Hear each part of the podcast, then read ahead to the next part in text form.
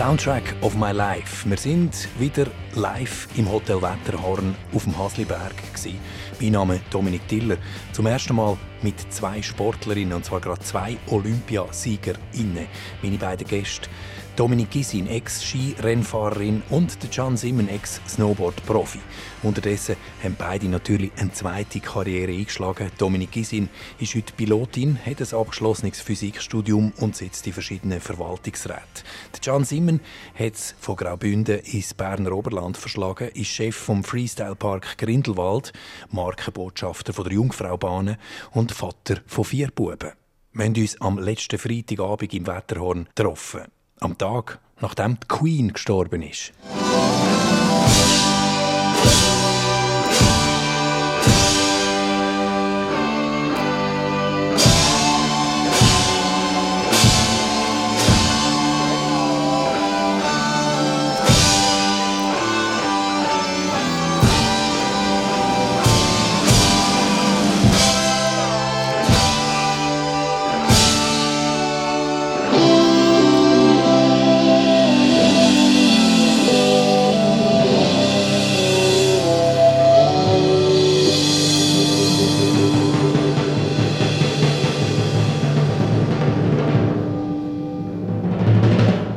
Also das sind äh, Queen mit God Save the Queen. Haben ihr auch das Tränchen verdrückt gestern Abend? Nein. du bist kein Royalist oder irgendwie jemand, der sich für, für die königliche Familie äh, interessiert? Nein. Überhaupt nicht? nein, nein, also wir haben ja gewusst, wenn man ein bisschen gelesen hat, dass sie schon ein sehr hohes Alter erreicht hat und dass irgendwann in absehbarer Zeit so kommt. Und wir haben ja gehört, sie hat friedlich dürfen einschlafen, also von dem her habe ich da keine Tränen vergossen mhm. für sie. Dominik? Nein, Tränen habe ich auch nicht vergossen, aber ich denke, es ist schon äh, eine extrem lange Zeit, die zu Ende geht. Also was mir heute so ein bisschen äh, kalter Rücken abgelaufen ist, ist, als ich vom Justin Trudeau seinen Anspruch gehört habe und dann hat er gesagt, ja, über die Hälfte von der Lebzeit von Kanada ist die Queen ihr Oberhaupt gewesen, oder? Es ist schon noch eindrücklich. Natürlich ist Kanada ein junger Staat, aber ja, es, also, es ist schon, schon eine sehr eindrückliche lange Zeit. Und wenn du denkst, ja, mit 26 hat sie die Bürde auf sich genommen und 70 Jahre lang, ich weiß nicht, ob ich duschen Nein. Äh, Nochmal nein. mit, mit, ja, wir sind ja heute Abend auch hier, um zusammen ein bisschen Musik zu hören und über das Leben reden. Und ich habe mir, habe mir heute so ein bisschen Gedanken gemacht, eben die Musikgeschichte ist ja auch wahnsinnig geprägt von der Queen. Äh, die Beatles haben schon irgendwie Songs über Queen äh, gesungen. Queen haben sich nach der Queen benannt. Dann gibt es noch das da.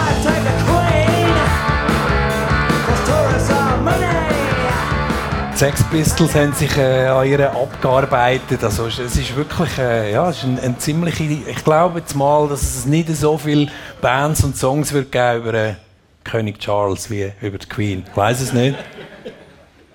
Aber auch ein kleiner aktueller Exkurs. Jetzt starten wir natürlich in euren Soundtrack. Wir steigen ein mit äh, mit dem grossen Moment von, von euren beiden Karrieren. Und ihr habt mir nämlich beide einen Song angegeben, der mit, mit Olympiagold äh, verknüpft ist. Bei der Dominik ist es noch nicht ganz so lange her wie beim Can.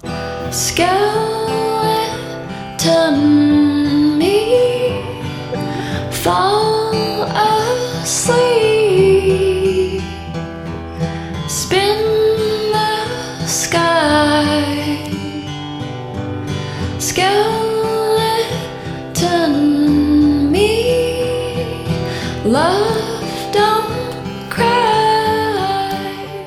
Band heißt Yeah Yeah Yes. Der Song heißt Skeleton. Was, was ist das für eine Geschichte oder wie präsent ist das jetzt noch? Ähm, ja, da, da, da, muss ich aufpassen, dass es nicht emotional wird. Ähm, äh, sehr präsent.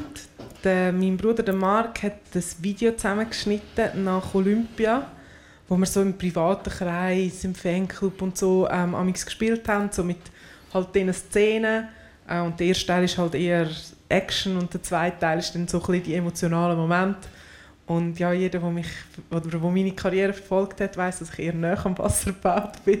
Ähm, und, und das natürlich dann in Sochi auch ein Thema war. Und, und es ist dann unterlegt mit dem Song. Und darum, ich habe das Video halt so viel gesehen und für mich ist das ja, ähm, extrem fest verknüpft mit, mit diesen ja, fast surrealen Momenten, wo am Anfang total surreal sind und dann gibt es so eine Zeit, wo das Gefühl hast, ja mal, das gehört zu mir und jetzt ist wieder so eine Zeit, also bei mir einmal, wo es komplett surreal ist und wo du denkst, okay, das bin glaube wirklich ich gewesen. und und wo ich dann auch denke, wenn ich dann vielleicht einmal meiner nächsten Generation das zeige, die Bilder, ob ich dann überhaupt noch glauben dass ich das selber war. Also, ja, Wenn du sagst surreal, also wie, wie präsent ist es denn oder wie, wie fest äh, gehört es zu dir oder, oder, oder nervt es dich manchmal auch, dass du immer auf das angesprochen wirst? Oder, oder, weil es gibt ja nicht nur das Olympiagold, dein Leben besteht ja aus viel mehr oder an deine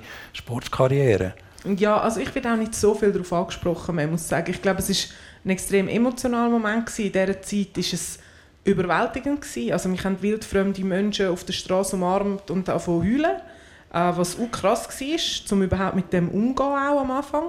Äh, wo wir dann auch einen Vortrag daraus gemacht haben und ein Buch, einfach um das zu verarbeiten und um den Leuten wie etwas zurückzugeben, weil es ist, glaube wie nicht einfach nur eine Goldmedaille gewesen, sondern es ist halt so, nach all diesen Verletzungen, das Märchen, oder wenn würdest einen Hollywood-Film daraus machen, würden alle sagen, boah, wie kitschig, auf ein Hundertstel genau, mit der grössten Legende der Sportart, in der Abfahrt, an Olympia, wer glaubt oder? Also völlig unrealistisch.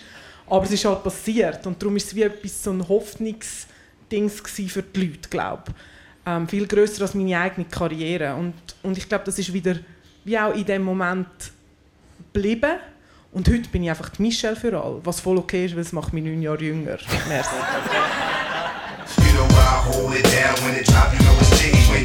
Sound. From town to town until it's world renowned. And I rock New York City all year round. My rhymes and lyrics find spirits like a seance. It's fat crayon. My writings display chaos. My plan is damaged. Rakim. Guess Who's Back. Das ist die Song, wo mit Team Olympia Gold, wann ist das gewesen? Das ist ein bisschen länger her, 98. Das war im letzten Jahr 1000, ja. ja. Verknüpft ist. Was, was, hat, was ist das für eine Geschichte mit dem Song? Ja, wir sind halt so in die Hip-Hop-Geschichte reingerutscht und der Rakim war dort dann einfach der Hero. Gewesen. Das war der Beste zu dieser Zeit und der, der über allem gestanden ist. Und ich kann mich genau erinnern, wie wir heimgeflogen sind. Und ich habe einfach... Es ist eben, du hast gesagt, es war surreal. Gewesen. Und bei mir war es vielleicht noch viel surrealer gewesen als bei dir, weil ich vor den Olympischen Spielen nie einen Wettkampf gewonnen Also ich war im 96 Schweizer Meister und ich bin niemand gewesen und bin auf das Nagano geflogen. Es hat geschifft Bindfäden und dann bist du plötzlich Olympiasieger. Dann, gewinnst du den grössten Sportanlass, den du als Athlet gewinnen kannst und kommst völlig nicht raus, was passiert. Bei mir war es ja zuerst so, gewesen, ich war froh, dass ich endlich mal einen internationalen Wettkampf gewonnen habe. Nicht Olympische Spiele sind so fremd gewesen, weil Snowboarden ist dort zum ersten Mal olympisch gewesen. Das hat ja niemand gewusst, was das überhaupt bedeutet.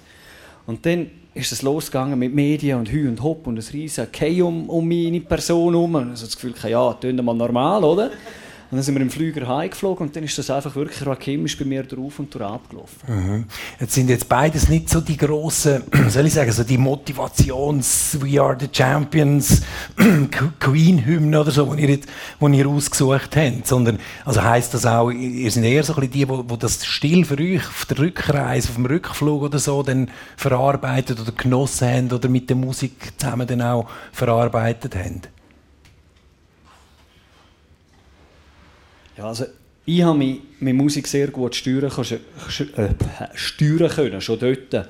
Aber ähm, bewusst worden ist mir erst viel später, was das eigentlich Musik macht ähm, und, und, wie wichtig dass mir Musik ist. Und eben dort ist bei mir ist eh Hopfen und Malz verloren in dieser Zeit, weil es ist so viel gewesen, oder? Es sind ein paar Leute von Rosa da drin. Ich weiss, als ich heimgeflogen bin, ist das erste Mal Live-Sendung vom Flughafen gekommen, ähm, mit einem Benny Turnherr. Wow, der grösste Hero, oder? Den hast du kennt dort. Dann die Ruhe Kästenholz, wir sind angekommen und dann mal so den Flughafen rausgetrottet, die coolen Snowboarder und dann war dort. Gewesen. Jungs, wir sind live, es gibt eine Chance, da dürfen wir keinen Fehler machen. Und Kaugummi tun raus. Das ist so, ja, oh, der Benny. Und dann sind wir live gewesen. und nachher am nächsten Tag auf Rosa auch. Zuerst Chur, auch viele Leute am Empfang, nachher auf Rosa, goldige Halfpipe und das, eben, ich habe nicht gewusst, was mit mir passiert, weil es, eben, es ist Das war schön, das war surreal. Und, und das hat ja funktioniert. Dann, und, und das, hat dann, das hat ja schon auch, es gibt für dich ja schon auch dann so die richtigen Motivationssongs, die, wo, wo du dich in Wettkampfbereitschaft äh, irgendwie gebracht hast, hast du mir nämlich auch ein paar angegeben.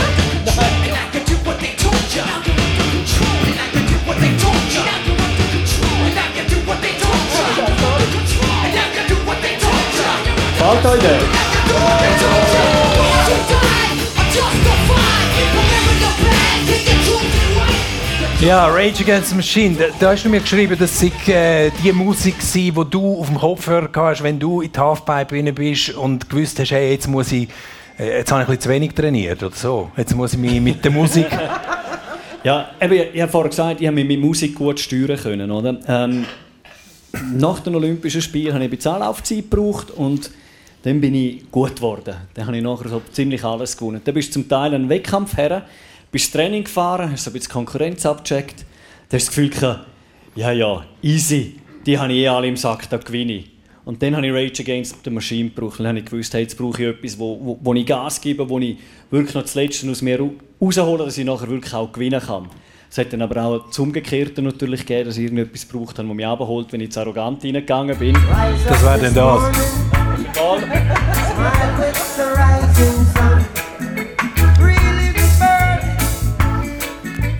das ist auch gebraucht das in gewissen Wettkämpfen. Ja, definitiv. Und, und man muss natürlich auch wissen, ähm, das wissen vielleicht gewisse Leute ja nicht, bei den Snowboarder ist das von Anfang an äh, normal gewesen, oder erlaubt auch gewesen, dass man mit Kopfhörer äh, in die Halfpipe innen ist. Das ist bei den Skifahrerinnen ein bisschen anders. Ihr nicht dürfen oder vielleicht auch nicht wollen. Wäre auch gar nicht also bei uns ist es offiziell verboten. Mhm. Ähm, ich glaube, es macht auch Sinn. Bis zu einem gewissen Grad. Äh, einfach also wegen, der, wegen der Verletzungsgefahr, einfach wegen der Geschwindigkeit und so. Nicht, dass ihr weniger verletzt sind, aber so ein bisschen äh, mit Ka Kabel und 140 Stundenkilometer. Aber lustigerweise ist, ich habe auch zwei Playlists gehabt und ich habe auch eine zum Pushen und eine zum Abfahren. Und Rage Against the Machine ist, ist logischerweise auch. Und Bob Marley ist, glaube ich, auch wichtig für dich, weil dein Vater hat das ja, immer gelesen. Ja, mein Dad ist ein, ist ein Reggae-Loser ähm, und einfach ein auf... Äh, bin ich eigentlich so mit dem Sound äh, aufgewachsen. Ja. Mhm. Und Dominik hat mir gesagt, sie hat eine Liste für alles. Äh, eben Liste fürs Aufpushen, Liste fürs, fürs Abholen. Ähm, jetzt lassen wir auch schnell so ein bisschen, wie du in Action-Modus gekommen bist äh, an deinen Skirennen.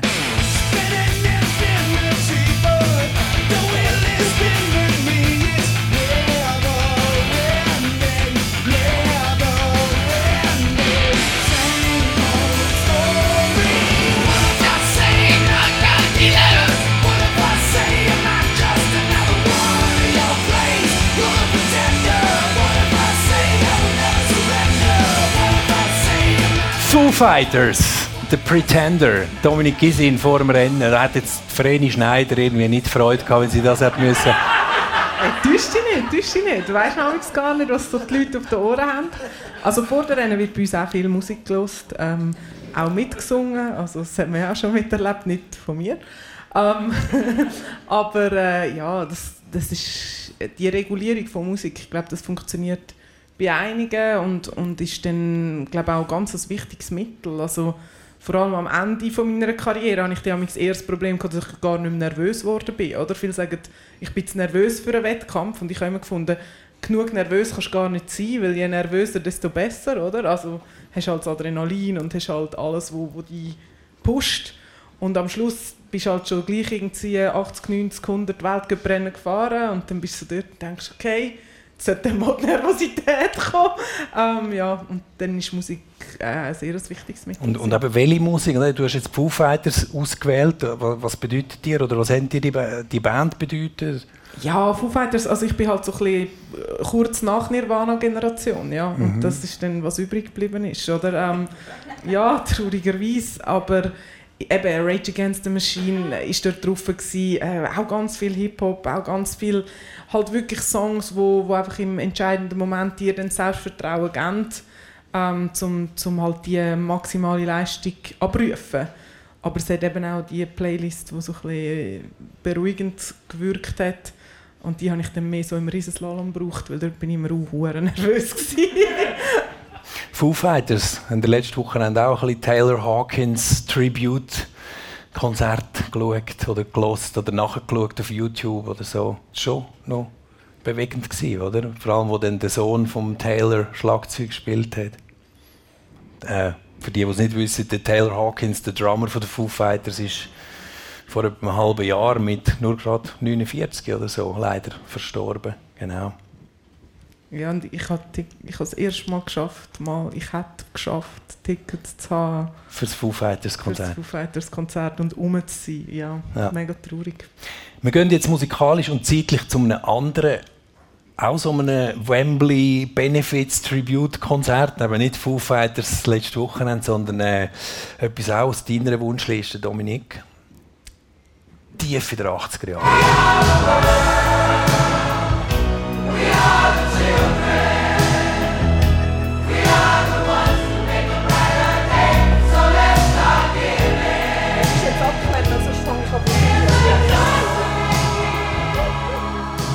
Muss abklemmen, sagt sie. Ja, sonst fange ich an zu singen, das will niemand hören. Sorry. Ja, was hat das mit deiner musikalischen äh, Sozialisierung zu tun? Das ist so wirklich, also tiefe Jugend, also wirklich noch Kindheit, würde ich sagen. Ich glaube, so mit vier, fünf habe ich den schon auswendig gesungen und ich konnte natürlich kein Englisch können, oder? Und das war dann ja, äh, äh, und so. Und ich konnte den ganzen Song auswendig können mit jedem Refrain und mit, mit so Stimmverstellung, weil es sind ja alles verschiedene, von Michael Jackson über ja, alle sind dabei gewesen, oder? Der, der Stevie Wonder, ich, und Tina Turner alle. und alle haben eine andere Stimmlage und ich habe das alles natürlich nachher gemacht und habe dann irgendwie 15 Jahre später gecheckt, was ich überhaupt gesungen habe. Ähm, aber es ist halt so wirklich tiefe Kindheit, ja. Mhm. Kindheit, du bist im Wallis, Zermatt, also zu Fisch beim Spital geboren, dann bist äh, mit der Familie jetzt in das Zürcher Oberland äh, gezügelt, später dann ins Engadin und dann erst auf Engelberg. Warum haben die Gisins so viel gezügelt? Vagabundet. Vagabundet. Ja, es ist immer so lustig, wenn die Leute sagen, ja, aber deinen Dialekt kenne ich. Und dann sage ich so, okay, was ist mein Dialekt? das wird die jetzt mal wissen, was das ist, oder? Weil das Mami ist Baslerin, der Papi ist im Aargau aufgewachsen, geboren bin ich im Wallis, aufgewachsen bin ich hauptsächlich im Bündnerland und lebe und daheim fühle ich mich in Engelberg. Also ähm, ja, meine Eltern sind Turn- und Sportlehrer. Der Papa ist dann in den Tourismus gerutscht und dann, wie es halt so im Tourismus läuft, oder? Dann bist du mal ein Zeitchen im Wallis, dann bist du mal im Bündnerland und am Schluss gehst du dort hin, wo es am schönsten ist. Dort ist es am schönsten? ja, das war jetzt ein Steilpass, den ja. jetzt fast Aber Engelberg ist, ist der Place für dich? Ja, für mich in der Zwischenzeit ist Engelberg wirklich Heimat.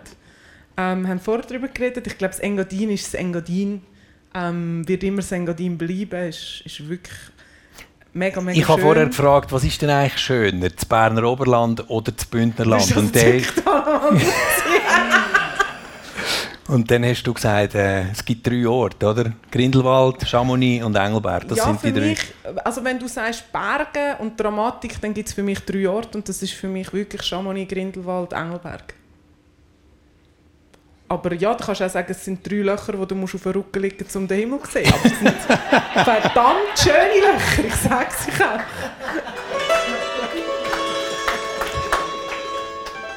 Stefan Eicher Das ist Engelberg, oder?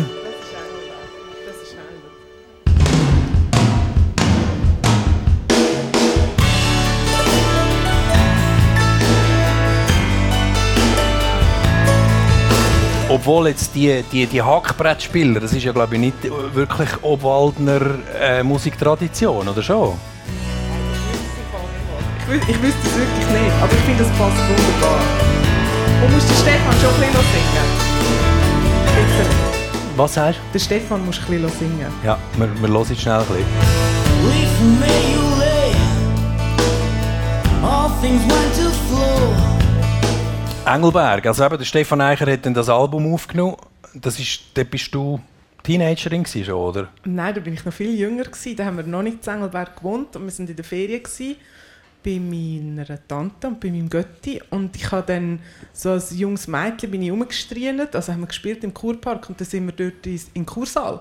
Und die sind dort am Aufnehmen. Gewesen. Ähm, das war wirklich eindrücklich. Gewesen. Und ist dann so die erste CD, gewesen, die daheim rumgelegen ist, oder Stefan Eicher, Engelberg. Und die ist dann auch ohne Wissen, von was der Text bedeutet, auf Französisch und Englisch natürlich äh, auf und ab gesungen worden.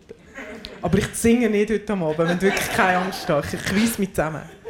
Beim Gian ist es äh, Valbella, dann Davos, dann Arosa. Gewesen. Das sind Stationen von deiner Kindheit. Dein Vater Hotelier. Also auch Tourismus, eigentlich ähnlich, oder? Also Sportlehrer, aber ihr seid im Tourismus gelandet. Ähm, so eine Hotelier-Kindheit, das klingt für mich so, die Eltern arbeiten 16 Stunden am Tag, die Kinder kommen heim oder kommen von der Schule heim, machen die Hausaufgaben im Restaurant oder so. Ist das so gewesen oder völlig anders?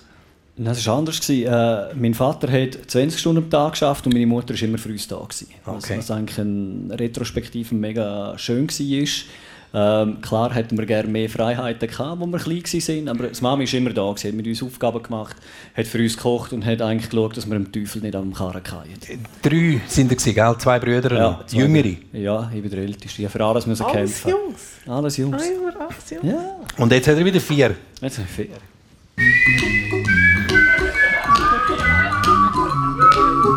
Und das ist so ein bisschen deine erste musikalische Erinnerung, oder so? Das ist der erste Videoclip, den ich im Fernsehen gesehen habe, wo ich mich daran erinnern kann. Geiles Lied. Here's a little song I wrote. You might want to sing it note for note. Don't worry. Be happy. Ich, das ist doch der Typ, der mit, mit, in einem Anzug barfuß. In der mega, mega modernen Wohnung, im schönen Sessel mit dem Feuer ist. Ja, top. So einfach. Guter Text, don't worry, be happy, ein bisschen Pfeifen, eine Melodie, die catchy ist. Da haben wir alle mitgesungen. Die haben euch verwünscht, die haben nämlich auch mitgesungen. Ihr kennt den nämlich. Was, was, ist, was ist für eine Kindheit, gewesen, wenn du jetzt so an die Zeit zurückdenkst? Ja, super schön. Äh, ich, wo Winter gerne habe, ich habe immer im Skigebiet gewohnt eigentlich. Ich konnte immer können Wintersport machen. Ähm, ich durfte anfangen Skifahren. Ich habe es gehasst auf den Tod. Sorry. Die schweren Schuhe und die hohen Stecken immer. Das war nichts für mich. Ähm, ich habe es wirklich nie gerne gemacht. Ich habe es gelernt. Ich bin gefahren wie Hornschlitten. Haben meine Eltern gesagt. Nachher sind wir auf Davos gezügelt, neben die Eishalle. Ich konnte wirklich in ihrer Wohnung die Schlittschuhe anlegen, mit dem Lift runterfahren, zur Tiefgarage raus und bin auf dem Eis gestanden. Mein Talent als Hockeyspieler gleich null. Und dann hat zum Glück irgendwann mal ein Rollbrett meinen Weg gekreuzt. Und dann war klar, gewesen, was ich im Winter probieren will. Und von dort an, als ich 12 war, habe ich wieder ein Saisonabonnement gebraucht.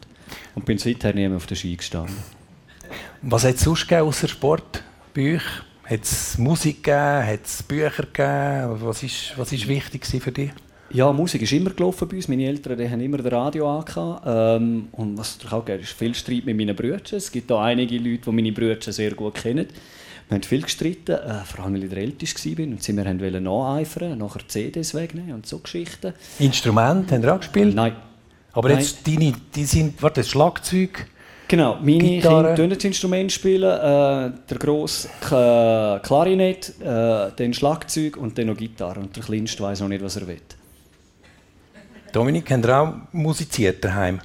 Ja, also wir sind, mein, mein Bruder und meine Schwester würden sagen, wir sind gezwungen worden. also meine Mama hat gesagt, das Instrument spielt jeder, kann wählen was. Keine Geige. das war eine klare Ansage. Ähm, ich habe Klavier gespielt, ja, bis und mit Matura, ja. Du hast noch etwa die. Nein, ich spiele leider wirklich nicht mehr. Ähm, es ist so ein Projekt, wo ich sage, wenn ich, wenn ich mal nicht weiss, was ich soll machen mit meiner Zeit, dann möchte ich noch mal Cello lernen so vielleicht in der Pension oder so. Keine Ahnung. Im Moment ist leider ein bisschen zu wenig Zeit. Um. Aber Musik hat eine Rolle gespielt bei euch und vor allem Filmmusik. Film.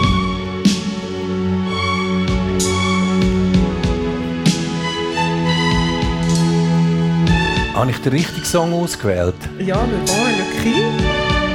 Ähm Le Bon, Le Cri, das ist glaube der Profi, oder? Le Ja. Professionnel mit dem Belmondo. ja, also ich meinte es, also so habe ich es verknüpft. Stimmt es das? ist so äh, eigentlich mega straub, ein bisschen, wenn man den Film kennt. Also ich habe als Kind extrem viel die Musik gelost von meinen Eltern. Meine Eltern haben viel Filmmusik gelost. Also der Papi Regis, Mami auch ganz viel anderes und gemeinsam haben sie, sie haben einen Plattenspieler gehabt, den habe ich jetzt geerbt mit ganz vielen Platten und halt viel Filmmusik. Und, ähm, und ich hatte dann immer so der Profi und ich, ich weiß noch, dass Mami hat dann so gesagt, nein, das ist jetzt noch nicht für dich und so. Und ich glaube, ich bin 28 gewesen oder so, als ich dann wirklich mal im Fernsehen dann haben sie wieder mal der Profi gezeigt und dann bin ich völlig schockiert. Das, das ist so ein, für mich so ein Film aus der Kindheit, den ich nie gesehen habe als Kind. Aber es ist ja schon noch eher auf der grausamen Seite. Grossartiger Film. Aber ja, ist dann auch lustig, wenn du das so mit deiner 6-, 7-jährigen Kindheit verknüpfst, oder? Also der Sound. Wenn ich das so höre, deine Eltern sind beide Sportlehrer, kommen auf Engelberg, ähm, dann werden alle drei Kinder ProfisportlerInnen. Das klingt wahnsinnig so ähm, symbiotisch, harmonisch. Wie wenn das alles so aus einem Guss läuft, ist das so gewesen? Oder, oder wie, Also wir haben wirklich wenig gestritten. Ähm, ich glaube, es war so die Konstellation und dann halt der Weg. Ähm, ich bin auch die Älteste und, und der Weg, den ich halt gegangen bin. Also, wo wir klein waren, war wie ich war das Mädchen, der Marc war der Bub, er hat seine Kollegen, ich hatte meine Kolleginnen, drei Jahre auseinander. Hast eigentlich weniger Reibungsfläche. Und Michelle ist fast neun Jahre jünger. Also für Michelle bin ich so ein Halbmami gewesen, im Sinne von, wenn die Mami und der Papi ihr etwas verboten haben, dann ist sie gekommen, Dominik, darf ich das? Die Mama hat gesagt, ich darf. Dann habe ich gesagt, ja, wenn die Mama gesagt hat, du darfst, dann darfst du das sicher. Fünf Sekunden später, Dominik, was hast du der Michelle erlaubt? Ja, okay, fair enough. Also sie hat halt immer gewusst, wie sie, wie sie bekommt, was sie will und, und das hat auch super funktioniert. Ich war nicht mal verrückt. Gewesen. Und mit 14 hatte ich dann die erste schwere Verletzung. Gehabt. Und von dann an war wie, also ich habe dann meine ganze Pubertät verpasst, weil ich bin so abhängig war von meinen Eltern. Ich konnte nicht pubertieren, wenn jeden zweiten Tag deine Mami dich muss in die Physio und zum Arzt und weiß auch nicht wohin bringen, vier Jahre lang, oder? Du bist einfach abhängig, dass du es einigermaßen gut mit deinen Eltern hast. Ähm, mein Bruder, äh, der, der hat dann, glaube ich, völlig ausgelebt, weil ja meine Eltern mit mir die ganze Zeit beim Arzt gsi sind. Also das ist auch völlig problemlos aneinander vorbeigegangen. Und, und die Michelle, Michelle ist mega jung dort. Und das ist, habe ich auch jetzt viel in den letzten paar Jahren, wenn die Leute gefragt haben, ja, warum gehst du mit der Michelle mit? Dann habe ich immer gesagt, hey, ich repariere nur, was ich kaputt gemacht habe. Oder? Ich Okay. meine, sie war sechsjährig, wo sie mich in diesen Bewegungsschienen auf dem Bett äh, nach dem Kreuzbandriss, und das ist ja noch die, die lockerste Verletzung, gewesen, erlebt hat. Und ich meine, sie hatte richtig Angst gehabt vor Abfahrt, oder? Und, und das haben wir jetzt vier Jahre lang dann wieder abgebaut und jetzt ist sie besser, als ich je bin und es ist mega, mega schön. also du hast Aber- richtige Schuldgefühl gegenüber deiner kleinen schon, Schwester und schon. Ja, dir mal unterstützt vor, sie mit heute? sechs- Ja. Mit sechs. Also es war schon noch einschneidend. Gewesen. Und die Mama hat mir das jetzt erst etwa vorletztes Jahr hat sie mir das mal erzählt, dass einisch wirklich seit Michelle beobachtet hat, aus dem Fenster vom Haus mit sechs den Garten rächeln, mit Laub zusammen rächeln. Und dann hat sie gesungen, meine Mami ist immer so traurig, weil sie es fast nicht mehr aushalten, wie schlecht es meiner Schwester geht. Und es ist so, ja, denkst du, so mit sechs,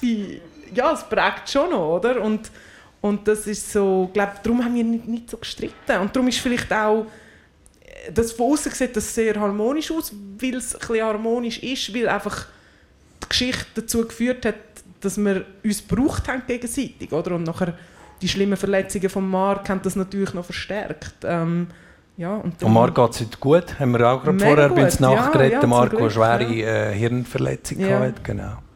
Wie war es bei dir? Gewesen? Pubertät verpasst oder äh, ausgelebt? Rebellion? Ja, auf jeden Fall. Snowboarden äh, hat das natürlich auch erlaubt. Ähm, und es war natürlich so, gewesen, im Dorf bist du schnell einmal der Beste. Gewesen. Und auch noch dazu mal musste die Halfpipe selber schaufeln. Und dann bist du rumgereist, äh, um auch zu schauen, was machen die anderen für Tricks. Und du hast gewusst, am Wettkampf musst du nicht selber schaufeln, dass es fahrbar ist. Und darum bist du angefangen umzureisen und du hast halt genau in die pubertäre Zeit reingekommen. Äh, die Eltern sind nicht immer mitgekommen, weil du bist an alle Wettkämpfe eigentlich gut mit dem Zug hergekommen. Und du bist nicht unter elterlicher Aufsicht gewesen. Und das haben wir natürlich äh, so mit 14, 15, 16 voll ausgenutzt. Und okay gewesen, weil die anderen sind auch so gewesen. Das wäre die Musik dazu, oder?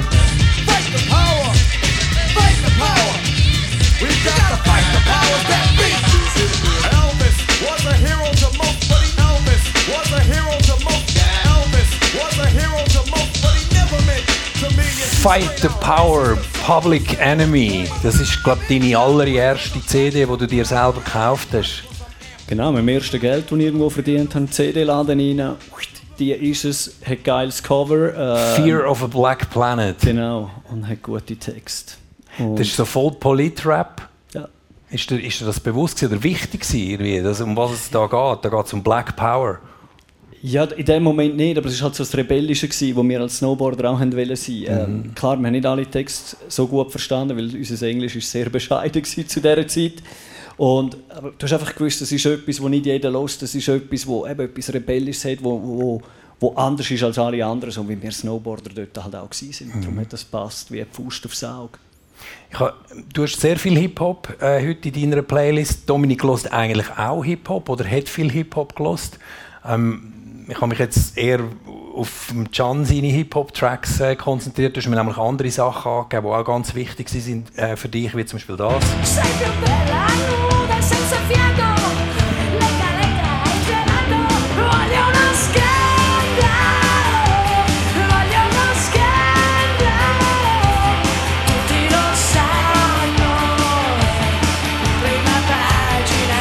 Kennen Sie alle? Schon, oder? Gianna Nannini natürlich, oder? Und das ist für dich mit dem Engadin verknüpft? Oder? Ja, ja, also eben, ich bin bis 11 haben wir im Engadin gelebt, also bis ich 11 war, ähm, haben wir im Engadin gelebt. Und das ist, das ist meine erste CD, gewesen, so Gianna Nannini. Ich weiß nicht, ob das der italienische Einfluss war, wo man halt im Engadin extrem gespürt. Ähm, ich bin, also, wenn mich jemand fragt, was ist eigentlich deine Muttersprache, dann muss ich wirklich sagen, bis 11 war meine Muttersprache Romanisch, gewesen, weil ich habe Romanisch geträumt, ich habe Romanisch gedacht, ich habe meine Mami amigs gefragt, Mom, was heisst Rispli? Und meine Mami hat gar kein Romanisch können. Und hat sie gesagt, ich habe keine Ahnung, was Rispli heisst. Dann habe ich gesagt, ja, aber weißt du, Rispli halt, oder? Bleistift, aber äh, ja, und, und heute kann ich, ich verstehe es, aber es, es kommt fast nicht mehr raus, weil ich es halt nicht mehr brauche. Aber das ist schon etwas gewesen, wo, wo, wo meine Jugend geprägt hat. Und, und auch die krassen Brüche, also das ist, das ist ja das, was heute noch alle in Wahnsinn treibt, wenn sie mit mir Auto fahren. Also ich kann wirklich Public Enemy hören und dann Gianna Nannini, eins nach dem anderen. Okay. Und Gianna Nannini ist irgendwann plötzlich im Skizirkus auftaucht, hast du mir gesagt, ich, ich, ich habe das gehört. Also ich bin ja nicht mehr dabei gewesen, aber ich habe dann gehört, dass damals sehr vor meiner Zeit von, von der Generation vor mir, dass eben Gianna Nannini mal eine Freundin hatte, die Weltcup gefahren ist. Aber ich weiß nicht, wer es war und sie ist dann eine Zeit lang eben mit dem Weltcup mit, mit Trost. Okay, Gianna, also Cantautori äh, im, im, im Skizirkus, im Alpinen und äh, logisch eben bei den bei den Snowboarder sind Strapper.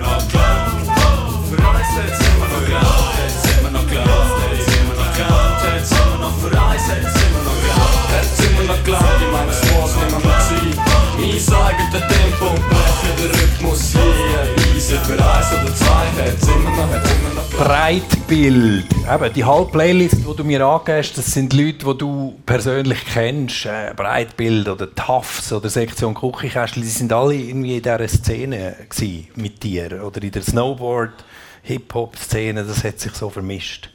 Ja, so Breitbild ist von Chur. Ähm, Graubünden ist eh klein, da hat man sich kennt und ja, man war halt zusammen im Ausgang gewesen, sind nachher auch viel zu Rosa gewesen.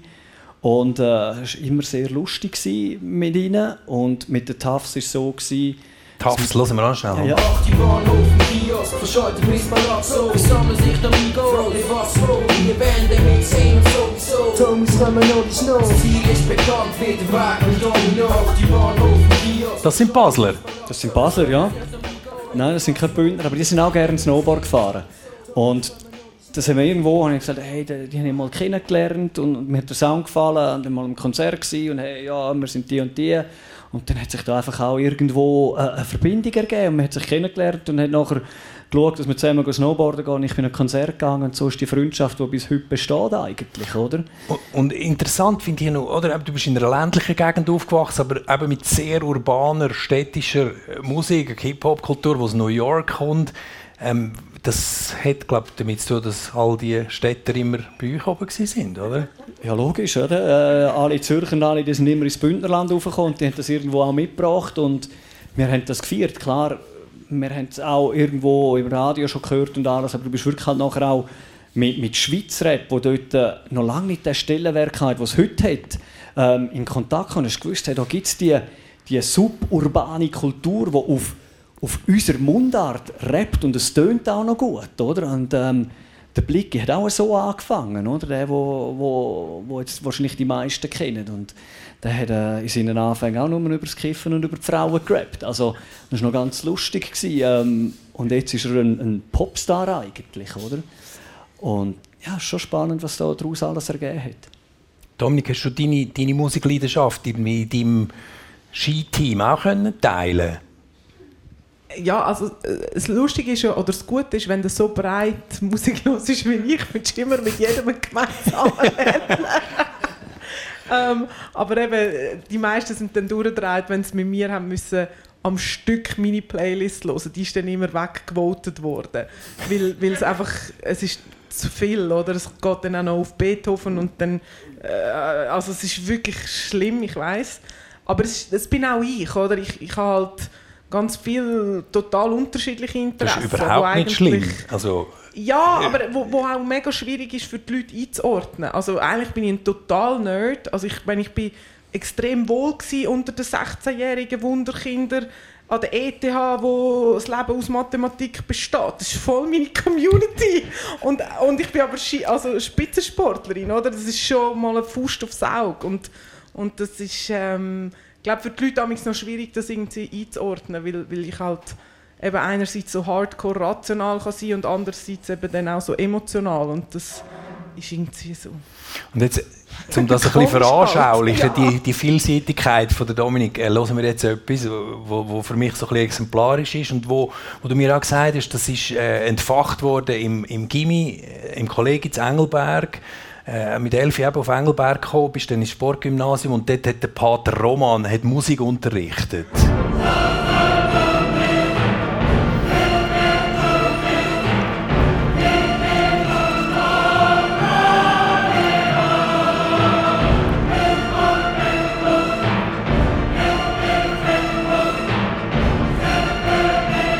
Und jetzt könnte man sagen, ja, okay, äh, Karl Orff, Carmina Burana, glauben so, ja, klar äh, läuft das, oder spielt euch da das vor am Gimmi äh, zu Engelberg. Aber es ist eben so gewesen, der Pater Roman hat dann irgendwie mit euch zusammen ähm, Rockgeschichte äh, äh, durchforstet und, und quasi so ähm, Musikbezüge gesucht, so und wie, oder wie ist es genau gewesen?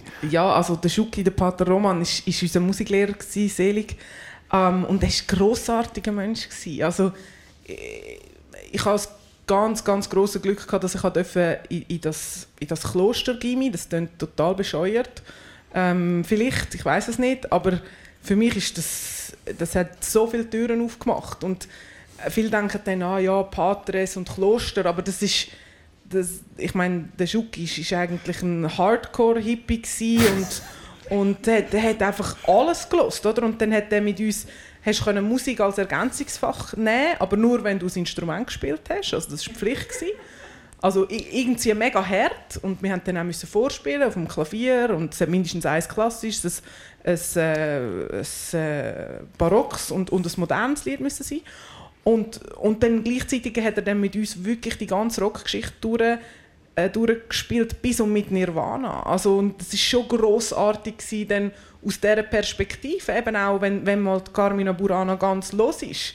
Und dann hörst du es fast in jedem modernen Popsong, oder? Also der Beat oder, oder einzelne Refrain Und, und das ist schon... Das also- machen wir jetzt gerade schnell zusammen, weil äh, Dominik Gysi hat mir so ein einen Fernkurs am Telefon gegeben in, in Musikanalyse und äh, Interpretation. Wirklich. Und, und dann habe ich das gelost. Okay, dann hat sie gesagt, eben, musst mal Karl Orff mit Nirvana spiegeln und so. Also so, oder?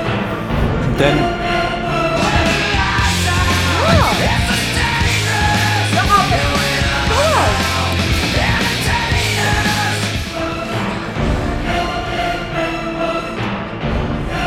Wir können das. Aber der tut die Leute nicht so fest plagen. können sie sogar, es gibt, es gibt einen Nirvana-Chor, den habe ich auch noch schnell rausgesucht, den hört man es noch besser.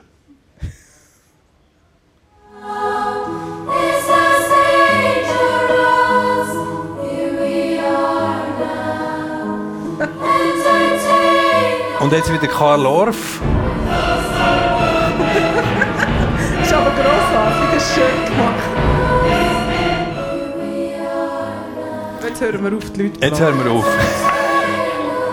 Ja, also eben, beeindruckend, wie, wie die Patres äh, im, im Gimmi Zengelberg äh, mit euch oder bei euch eben auch Leidenschaft entfacht haben, jetzt für Musik, aber glaube auch für, für ähm, Naturwissenschaften, für Physik äh, bei dir jetzt. Also bei mir haben jetzt zum Beispiel die Lehrer das Feuer zum äh, Erlöschen gebracht, äh, äh, äh, bei Physik oder so. Bei, bei dir haben sie es entflammt für Musik, für Sport, für Naturwissenschaften. Ja, also sicher Musik und Naturwissenschaften. Und, und was auch ganz lustig war, also der, der Schuki, der Pater Roman, ist, hat Ketten geraucht. Er ist leider auch an einem Lungenkrebs gestorben. Es hat niemand von uns erstaunt. Seine ähm, Zimmerwände sind gelb gewesen. Aber er hat dann, weil ich eben halb im Sportgimmi und halb am normalen Gimmi war, hat er dann dürfen im Sportgimmi in die, also in die Kollegiesitzung, in die Lehrersitzung.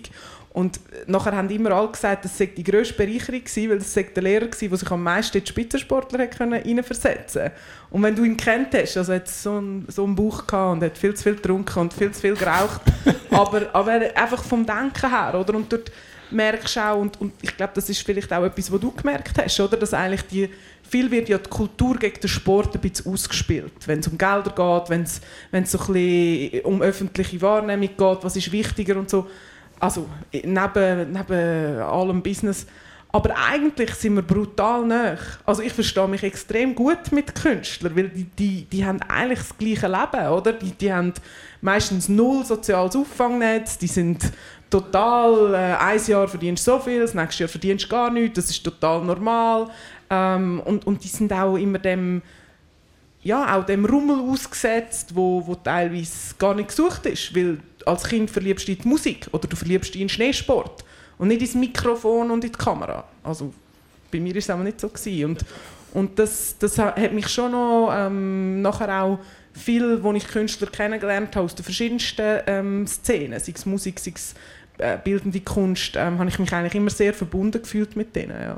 Aber es klingt nach einer, nach einer sehr fruchtbaren ähm, Schulzeit. Wie war es bei dir, Jan? Wie hast du in Erinnerung, die Schule? Es gibt schöne Erinnerungen, aber es war auch ein Mittel zum Zweck. Gewesen. Also, das hast du einfach müssen machen, weil eigentlich hättest du lieber etwas anderes gemacht. Also möglichst schnell fertig, Also möglichst, möglichst schnell schnell fertig, möglichst viel Zeit im Schnee verbringen. Und ich bin meinen Eltern retrospektiv sehr dankbar, dass sie da sehr strikt sind und gesagt nein, es wird Schule gemacht, neun Jahre, und nachher wird eine Lehre gemacht.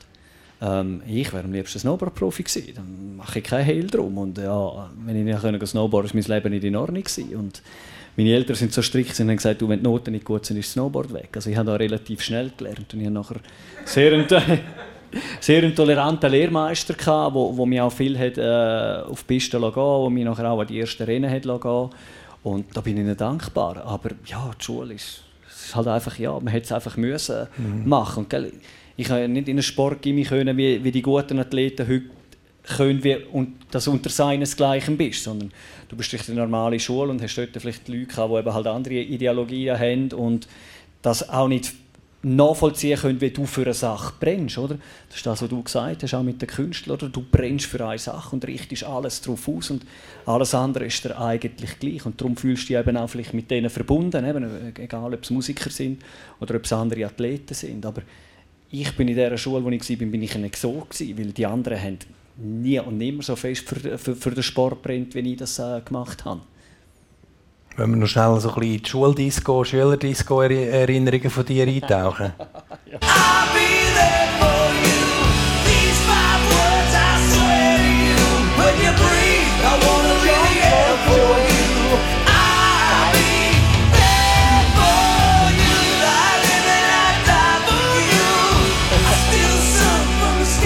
Also, ich muss es gestehen, du hast mir den Song nicht angegeben, aber du hast ein Video gemacht und hast ein, Al ein Bon Jovi-Album dort gefilmt. Äh, und dann gedacht, äh, was ist da drauf auf dem Bon Jovi-Album? Und ich glaube, das war schon auch noch wichtig die, für euch, die Zeit, oder? Nicht nur Hip-Hop.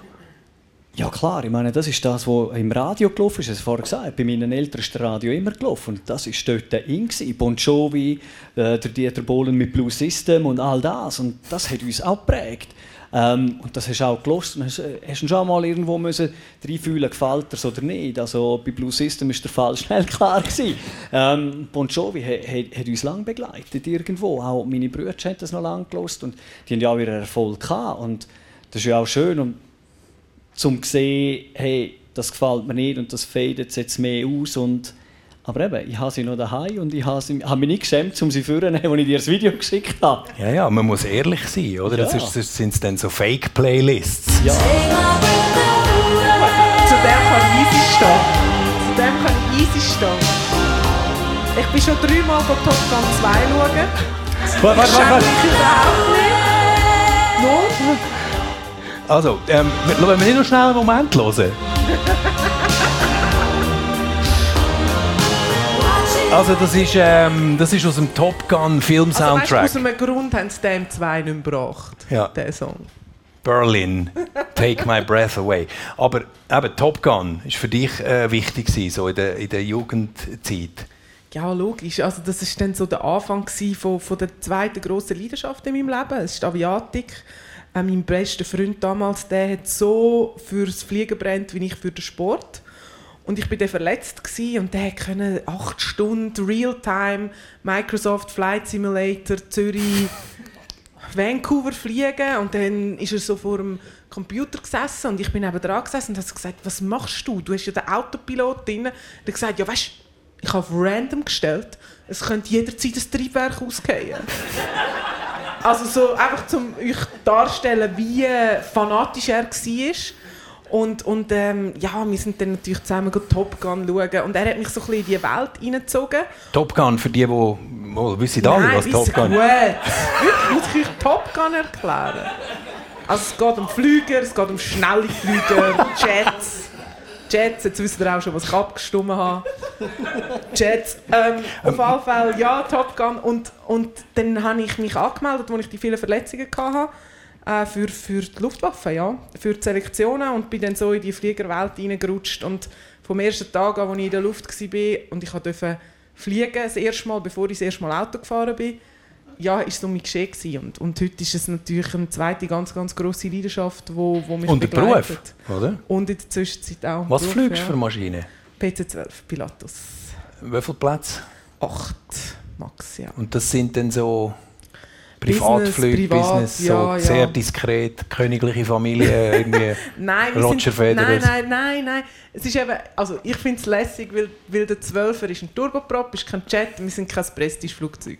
Mit uns fliegst du, weil du es brauchst, weil halt musst mit dem Architekturbüro dein, dein Projekt in Hamburg anschauen und am Abend wieder zurück musst und keine Linie hast. Ähm, aber wir sind nicht ein Flugzeug, das einen Rap-Superstar bucht, weil es, ist, es geht nichts her. Du musst den Kopf einziehen und das WC ist ein besseres Katzenklo. Aber es ist nur ein geiler Flieger.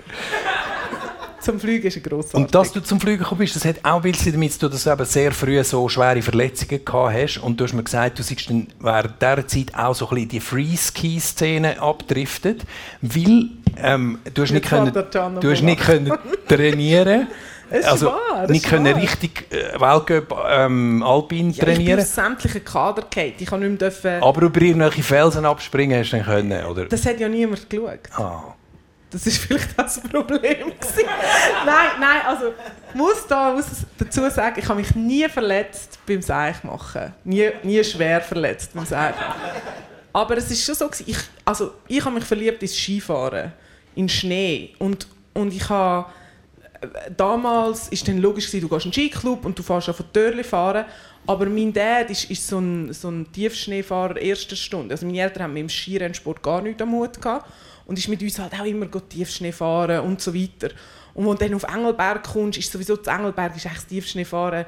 Wenn wir ehrlich sein, ist es neben der Piste viel schöner zu Engelberg als auf der Piste. Sagen wir mal ehrlich. Und dann logisch fahrst du auch neben der Piste und dann es ist so die erste Welle von, von Leuten gsi, von Jungen, die dann sich getraut haben zu den Snowboarder, wo wir ja damals auch ein bisschen Angst haben vor ihnen, zu denen in den Park zu gehen, oder? Und, und ich bin dann halt verletzt und konnte nicht mit der Mannschaft gehen und dann machst du halt alles, wo rum ist und nützt alles Gelände, wo rum ist. Und dann bin ich so in den Park gekommen und und als ich dann zurück in der Mannschaft war, war es wirklich lustig, gewesen, weil ich bin dann Zermatt ähm, mit der Mannschaft am Trainieren war. Und wo meine Mannschaft dann runter ist, habe ich immer meine Twin Tips aufgeschmuggelt. Also die sind, glaube heute deine? noch Zer meine Twin Tips, also Ski mit zwei Vor- und Hinterbogen. Die sind heute noch Zermatt auf dem Gletscher. Die habe ich einfach dort oben deponiert und bin dann mit den anderen bis zu der Station und habe so da, als wäre ich runter. Dann habe ich meine Twin Tips genommen und bin nachher im Park, oder? Und dann am Anfang, ich konnte noch zwei verschiedene Kleider mitnehmen. Dann bin ich halt mit den Swiss Ski Kleidern bin dort im Park und dann habe ich mich so geschämt und gedacht, boah, ich werde sicher auseinandergerissen von denen, aber ich, ich, ich habe jetzt einfach Lust zum im Park. Und dann bin ich dort in die Pipe und, und so und weil ich ja ein bisschen Speedgefühl hatte, bin ich dann schnell mal aus der Pipe gekommen. Und damals, wenn eine Frau aus der Pipe kam, ist das schon ein riesen Wunder gewesen. Und dann ist der Thierry, weiß ich noch ganz gut, der Thierry und ich glaube, der ich weiß nicht, nicht mehr, wer es war, aber der Thierry und ein Kollege von ihm, die so schon recht bekannt waren, also ich habe sie sogar kennt, bin ich so unten am Lift und die sind so zu mir gekommen und ich dachte, oh shit, shit jetzt, jetzt kommt ein riesen Zusammenschiss, oder, dass ich mit meinen Renn, mit meinen Ski da ihre, ihre Pipe kaputt mache. Und dann haben sie gesagt, boah, mega geil, kommst du nach dem Training mit Pipe und so und nachher sind das wohl meine Kollegen geworden und ich bin dann jeden Tag mit denen in der Pipe gewesen, ja. Und dann irgendwann habe ich ja von Wettkämpfen machen und dann ist es dann eben im Verband, haben sie es dann gemerkt, weil es irgendwann auf der Rangliste im Jahresbericht gestanden ist und dann haben sie es mir verboten. Aber Ja, du hast jetzt gerade gesagt, Story. Can, also du hast gesagt, wir haben fast ein bisschen Angst gehabt vor dem Snowboard. Wie war es denn gewesen, ähm, für euch, wenn, wenn die Alpin-Skifahrerin oder wie, wie war der Austausch überhaupt gewesen? Ich, ich, habe- ich habe gestaunt, dass ihr euch kennt. Und ich habe gesagt, ja logisch, wir Snowboarder haben die Skifahrerinnen kennt und alle und so der Austausch, den hat es gegeben. Also eben, ja, auf jeden Fall. Und wir sind sehr offen gewesen, oder? Wir haben es wirklich cool gefunden, wenn jetzt endlich sich auch mal jemand von diesen blauen und roten Türchen löst und kommt richtig Skifahren, oder? Weil, und es war schön, hat es die Leute auch gegeben, weil für uns ist der, der, der Skifahrer, der Alpin-Skifahrer, ist einfach nur blau-rot, blau-rot. Und wir haben uns immer gefragt, wie langweilig ist das eigentlich? Die kommen am Morgen vor allen früh auf den Gletscher rauf, fahren um die Türchen, blau-rot, blau-rot, blau-rot, oder? Oder rot-blau ist ja der gleich. Oder rot, rot, rot, rot. In Ja, der Abfahrt ist aber noch einfach- langweiliger. Rot, Ja, rot. aber Aber ist dem Fall das Kli- weil Ich habe auch immer gesagt, okay, von den Snowboarder sind die coolen wilden Siechen, die am Abend vor dem Wettkampf noch irgendwie gehen, go in den Ausgang und kiffen und so. Und die Skifahrerinnen sind die im Käsedress, die irgendwie am 9 Uhr Lichter löschen und äh, irgendwie, äh, genau, Ein oder Kraftraum äh, den ganzen Sommer durch und so. Aber, aber ich habe immer das Gefühl, das ist vielleicht auch ein Klischee.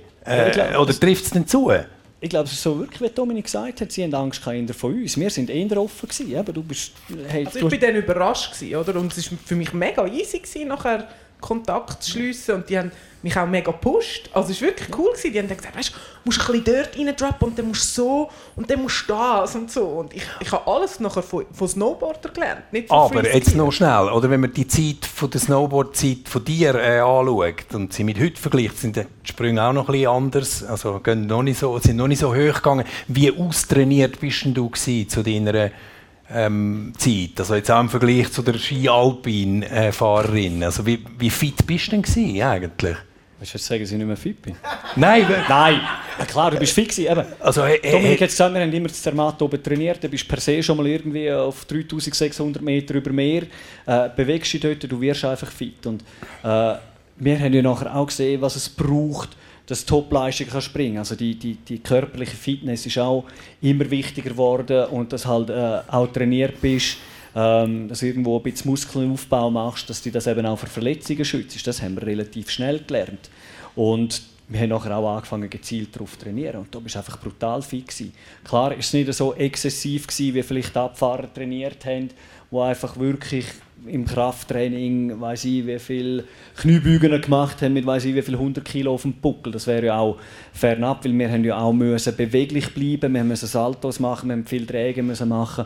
Aber du hast es so im Rahmen gehabt, dass halt wirklich, dass zielgerichtet war und dass du fit warst. Nicht, dass du nach einem Pipe-Run gerade eben ins Sauerstoffzelt hast müssen und dann auch wieder schneller erholt bist. Wenn du fit bist, bist du schneller erholt und kannst am nächsten Tag wieder besser trainieren. Das haben wir schon auch gecheckt. Ich, ich habe nur, also weißt, überhaupt nicht despektierlich, aber ich habe, ich habe deinen dein, äh, Nagano Olympia äh, gestern noch schnell geschaut und dann habe ich den äh, Peking 2022 äh, Olympiasieger geschaut und der geht etwa dreimal so hoch, oder? Ja, aber der äh, Pipe ist auch dreimal Pipe ist so hoch. anders, genau, und weißt, das Material. Schauen, wie das geschäbt war. Also beim Junk du noch, wo er reingetrebelt haben und siehst noch bei jedem Absprung, hast ja nicht können einfach alle 5 cm wählen, wo du abspringst, weil alles perfekt geschäbt war. Hast noch müssen irgendwie timen, dass du am richtigen Ja, Ort du- ankommst. oder? Definitiv, Also- hast du am richtigen Ort müssen. Oder? Das ist das, habe ich schon mal gesagt. Früher hat man die Halfpipes von Hand geschaufelt. Also es ist wirklich Schaufel und Pickel und hast die Runde gemacht. Nagano war schon ein bisschen besser, gewesen, aber eben, wenn man schaut, die Pipe in Nagano war 2 Meter. Gewesen. Heute, äh, die Halfpipe in Lax ist 7,5 Meter und die ist für jeden offen. Oder? Da kann jeder reinfahren. So, jetzt, Oder? haben wir, Also jetzt ich- sind wir sehr im, im, im Technischen rein, Ah, aber ich, ich, ich will noch ganz schnell etwas sagen. Oder? Du hast auch gesagt, du hast angefangen Halfpipe zu fahren. Oder? Die Halfpipe ist für mich eigentlich ein Anfängerelement.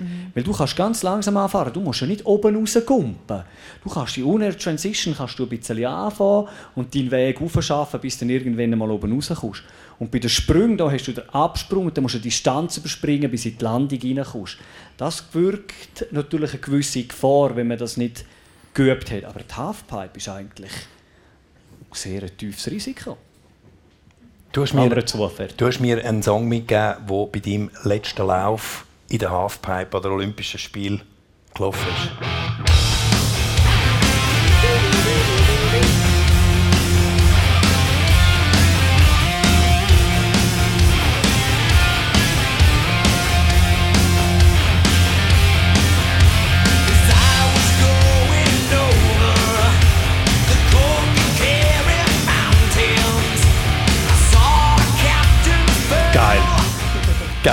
Was ist es? Äh, Whiskey in the Jar von Metallica. Metallica. Äh, ist gelaufen in Turin bei meinem letzten Lauf. Ähm, ich habe gewusst, in Turin ist das letzte Mal Olympisches Spiel für mich. Ähm, du hast deine Songtitel können angeben, die während deinem Lauf äh, sollen gespielt werden. Und ich habe mich bewusst entschieden, zum ohne Kopfhörer zu fahren dort, weil ich habe das wirklich, weil ich gewusst habe, dass das letzte Mal ist, habe ich das wirklich für mich wollen aufsaugen. Ich weiß, wenn ich oben am Start äh, gestanden bin, äh, letzter Lauf und das Lied ist gelaufen. Und Hat du hast jetzt schon ein bisschen gewusst, dass jetzt ist es dann, lang, das ist dann vielleicht schon langsam in meiner... Das ist nicht Ähm, langsam gewusst, das ist definitiv. Gewesen. Das Das, ist- ist, das ist das letzte Mal Olympische Spiel. Das habe ich gewusst. Das war bewusst so gewählt und das ist so kommuniziert. Gewesen. Und dort war nachher der Strich, gewesen, was Olympische Spiele angeht. Weil im Snowboarden hast du ja die Möglichkeit, dir auch einen Namen zu machen mit Filmen und Fotografieren. Und das habe ich nachher noch gemacht. Äh, wir haben jenste Film rausgegeben, waren noch Filmfotos. gewesen. Also es ist nicht so, dass ich dort fertig war mit meiner Profikarriere, es ist einfach die Wettkampfkarriere ist dort fertig. gewesen. Dominik, was vermissest du heute am meisten so ähm, aus, aus dem Skizirkus? Also ist es eher so das Team oder äh, sind es die Rennen oder ist es das Training oder äh, der Erfolgsmoment? Oder? Also ich vermisse schon die Momente von, von den Rennen, wenn du am Fahren bist. Also so einfach etwas können auf, auf allerhöchstem Niveau machen. Das weiß ich auch, das werde ich wahrscheinlich nie mehr haben. Ich werde nie mehr in etwas so viel investieren. 15, 16, 17 Jahre nur das im Leben, oder? Das äh, also bin ich heute auch nicht bereit zu machen, weil es so viel anderes gibt. Aber wo du dann hinkommst, das ist schon ganz speziell. Und also die ersten zwei bis drei Jahre sind brutal für mich. Also das erste Jahr konnte ich kein Rennen schauen und dann das zweite Jahr war fast noch gewesen, weil dann bin ich mit dem Michel das erste Mal mit. Und dann habe ich jedes Rennen habe ich so Lust gehabt zum Fahren. Und ich habe dann immer versucht, Michel zu überreden, hey, willst du mir nicht, ich könnte doch deinen Abfahrtsski als Vorfahrerin, könnte ich testen, weißt und dann könnte, könnte ich dir Infos aufgeben. Und sie hat immer gesagt, no way, no way, ich habe Angst, wenn du fährst und so, ohne Training. Und, und, ähm, und dort bin ich auch noch fit gewesen. Also dort habe ich auch wirklich das Gefühl ich hätte können fahren Ich habe auch ehrlich gesagt das Gefühl ich hätte jedes Rennen gewonnen, weil ich so Lust hatte zum Fahren. Also schon nur das. Ähm, äh, aber, aber nachher ist dann so auch die Zeit gekommen, wo ich wirklich auf der Besichtigung war und mich mit grossen Augen angeschaut hat. Und vorher habe ich immer so gefunden, ja komm, chills, das ist kein Problem, das schaffst du, musst ein bisschen da und da. Und dann hat sie mich mit grossen Augen angeschaut und dann habe ich mich so ganz fest zusammenreißen, um nicht mit ganz grossen Augen zurückzuschauen, weil ich auch überhaupt keine Ahnung hatte, wie sie jetzt dort noch durchfahren soll. Und dann merkst du einfach, dass du den Körper nicht mehr hast und dann, dann ist es auch okay. Aber also am Anfang habe ich das schon Also fest vermisst. das Rennfeeling. Ja, einfach etwas, wo, wo einfach so, ja, du bist Weltspitze in dem.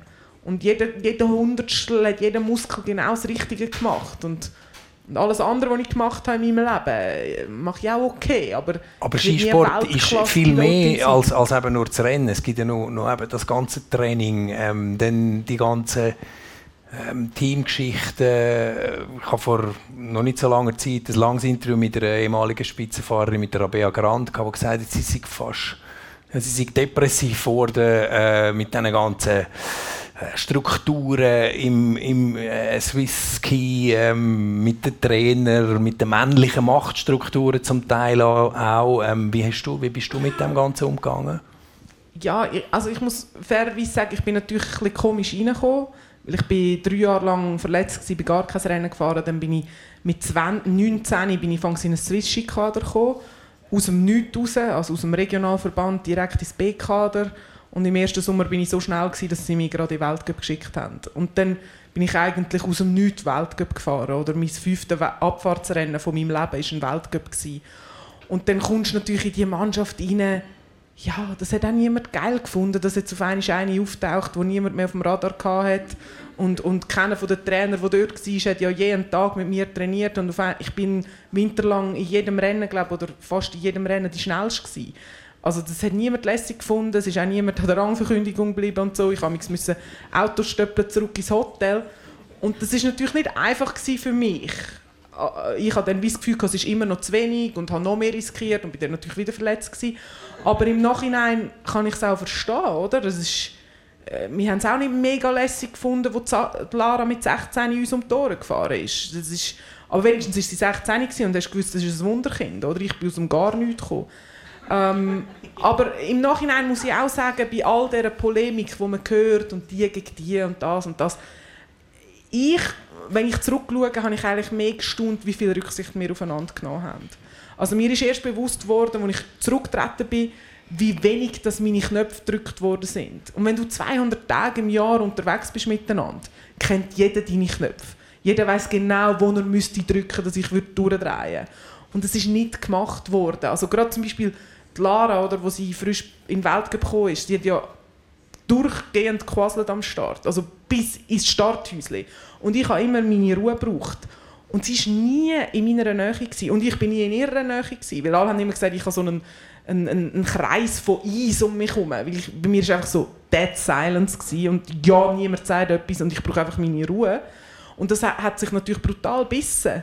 Aber es ist weder sie bei mir gekommen, den Kreis zu zerstören, noch bin ich zu ihr. Und das hat mich eigentlich im Nachhinein noch berührt, als ich gemerkt habe, wie viel alle eigentlich gegenseitig sich schon den Raum gelassen haben, um die optimale Leistung aus, also abrufen. Und es wie bist du damit umgegangen, all die, die, die anderen Interessen zurückzustellen? Also häufig hört man dann auch, dass, dass Leute, die sich eben auch noch für anderes interessieren, wie jetzt du, äh, für, für Musik, für, für Bücher, für, für äh, Naturwissenschaften, dass die äh, dann äh, besonders schwierig haben, weil, weil von dir ja verlangt wird, alles nur am Sport zu unter, unterzuordnen. Ist das, wie, wie das, ist das für dich?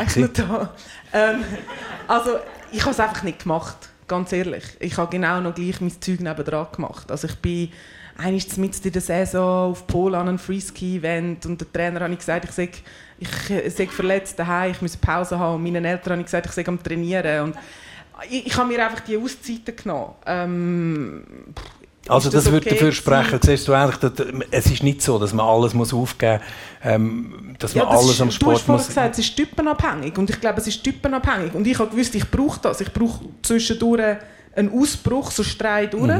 Und ich habe mir den dann einfach gönnt. Also Privatsphäre, funktioniert. Ja. Jugend, äh, Freiheit, alles flöten geht, das muss überhaupt nicht sein im Spitzensport. Nein, eben, das ist das, was du gesagt hast. Du brauchst deine Insel, dass du nachher deine Spitzenleistung wieder bringen kannst. Und da hat man- der eine bricht das so aus, der andere bricht das so aus. Du hast Freeski-Events. Super. Aber man muss sich zu einem grossen Teil auf Fremdbestimmung einlassen, glaube ich, oder? Eben, es, es, ist ja der, es wird sehr viel, wird, der Ablauf ist gegeben. Dann geht es dort hin, dann geht es dort hin. Und auch eben, am Abend muss man das machen, wo, wo oft der Trainer halt sagt, also man- mindestens in Ich muss wenigstens so Ja. tun, als würde ich das machen. Ja. Nein. Ein gewisser Teil ist ja vom Rennkalender vorgegeben, wo, wo du fährst. Oder? Also da, da kommst du ja gar nicht daraus raus. Wenn du Athlet sein willst und deine Leistung bringen willst und dich positionieren willst, dann hast du einen Kalender, den du dran haben musst. Und dann kommt der Trainingskalender dazu. Dort kannst du vielleicht ein bisschen Schlangenbewegung fahren, kannst mal das Training auslassen mit dem Grund, du brauchst eine Pause und gehst auf Polen oder irgendetwas. Ähm, das haben wir auch gemacht. Oder? Ähm, und, aber sonst, also im, im Snowboard hat es extrem viele Freiheiten gegeben. Und die haben wir auch ausgeschöpft. Und, und ich glaube, es kommt auch darauf an, ob du das brauchst. Es gibt auch Athleten, die brauchen die Struktur und die, die brauchen das Wissen vor dem Start, hey, ich habe jeden Hundertstel von meiner Zeit für das investiert, sonst funktioniert es nicht. Und ich bin nicht so gewesen und, und habe dann halt, vielleicht durch das auch, dass ich das erlebt habe, wie es ist, selber wieder zurückzukommen, bin ich auch nicht so im System gewesen, dass ich rechts und links nicht gesehen habe, dass es noch anders gibt und dass es vielleicht auch einen anderen Weg gibt. Oder? Das, das hat sicher geholfen. Was bist du Can? Eher der Einzelkämpfer oder eher der Teamsportler? Einzelkämpfer, definitiv. Ähm, ich habe auch am Anfang nach Nagano, ich habe nie einen Trainer gehabt, ich habe immer alles selber gemacht. Ähm, sehr viel Video geschaut, wo es dann mal Videokamera gegeben hat, die erschwingbar waren, wo du selber hast können schauen nachher mit dem Handy. Ich habe gesagt, hey, ich probiere einen neuen Trick, filme mal, hast das nachher analysiert. Und äh, das mit dem Trainer ist erst viel nachher gekommen, aber äh, auch dort, ich habe sehr viel allein gemacht. Also, auch heute, ich bin immer motiviert, zum allein Sport zu machen. Ähm, ich habe sehr viele Kollegen, die können das nicht. Die können nicht allein joggen am Mittag oder die können nicht allein Velo fahren. Die müssen immer jemanden dabei haben, der, der mitgeht und äh, fast das Handy hat, dass wieder etwas machen. Das bin ich überhaupt nicht. Also, ich, gestern Abend bin ich, ja, um halb elf bin ich noch eine halbe Stunde säckeln. Also, ich kann auch allein einen Tag snowboarden, wenn wüstes Wetter ist. Ich liebe das immer noch. Und äh, das habe ich meine ganze Karriere gehabt. Und Hören wir einen Song, äh, den du mir angegeben hast, der das vielleicht auf eine Art illustriert. Ich für deine Freiheit, Individualist und kein Egoist. Was zählt und was zu ändern ist. Die Hölle ist aus Eis, ein Meer muss drunter sein. Die Hölle schreibt mich tot, also hau ich ein Loch hinein. Ich schwöre, gegen den Strom! Das ist eine, eine deutsche Crossover-Band, oder? Such a Search. Wo die singen da, steh ein für deine Freiheit, sei ein Individualist und kein Egoist. Das ist ja nur eine schmale Linie, oder? Ja, eine extrem schmale Linie. Aber äh, so, wenn, so wenn ich es in Erinnerung habe, ist es mehr so gegen den Strom. Das war so für mich, gewesen, ja, du musst nicht das machen, was alle machen, weil sie es 100 Jahre so gemacht haben. Oder? Das ist auch heutzutage noch ein bisschen so. Nur weil, äh, weil jetzt alle links gehen, heisst es nicht, du musst links gehen, du kannst auch rechts gehen. Also, du musst nicht immer alles genau gleich machen. Und ich glaube, das habe ich mit meiner Karriere auch nicht immer so gemacht, dass ich das Gleiche gemacht habe wie alle anderen. Oder? Und, äh, das haben wir auch im Training gesehen. Ähm, vor allem am Anfang. Ich habe sehr schnell geschaut, dass ich eben fit bin. Meine Eltern sind sehr sportlich. Eben, du hast vorher gesagt, das Klischee. Alle waren in der Bar, gewesen, haben sich Bier vollgekifft und ich war halt noch am Rollbrett fahren und am Joggen und habe meine Liegestütze gemacht. Oder? Das ist auch gegen den Strom. Und das hat mich wahrscheinlich nachher zum Erfolg gebracht. Und darum hat sich das Lied schon auch sehr eingebrennt in meinem Kopf. Und ich finde, eben, nur weil eben, ich habe es gesagt, wenn alle links gehen, heisst das nicht, dass du auch links gehen musst. Ich glaube, das ist im Leben nicht so schlecht, wenn man ab und zu etwas anderes macht als alle anderen. Dominik, du hast mir gesagt, ähm, Erfolg hat dich auch mega einsam gemacht. Du warst ein- eine Einzelgängerin, also ganz ähnlich wie der Can in diesem Fall.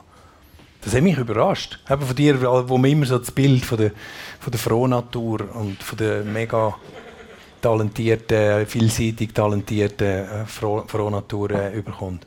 Ja, also das bin ich schon immer gewesen, weil ich einfach überall, eben, du kannst sagen, ich habe mit, mit allen einen gemeinsamen Nenner gefunden, aber ich habe auch nie jemanden getroffen, wo, wo tickt wie ich. Also, also kann sich sonst gerne mal jemand melden. ähm, und und das, das ist bis heute so. Also ich, ich, ich fühle mich an vielen Orten daheim bis zu einem gewissen Grad und, und aber auch fremd, oder? Also ich bin dann halt an der ETH auch das Grosse gsi, eine von der wenigen Frauen, wo, wo Spitzensportlerin ist und äh, das Größte haben sie gefunden, hast du einen eigenen Wikipedia-Eintrag, oder? Also das ist dann so, wie sie irgendwie gedickt haben und und dann in der, in der Fliegerei bin ich die, wo, wo Astrophysik studiert hat. Das versteht auch nicht wirklich die meisten nicht. Also, und, und das ist so, glaube etwas, wo ja, mich aber auch nicht gestört hat. Vielleicht auch, wo ich dann vielleicht auch ein bisschen kultiviert habe, zeitweise. Also, wie, wie der Can vielleicht auch ein bisschen.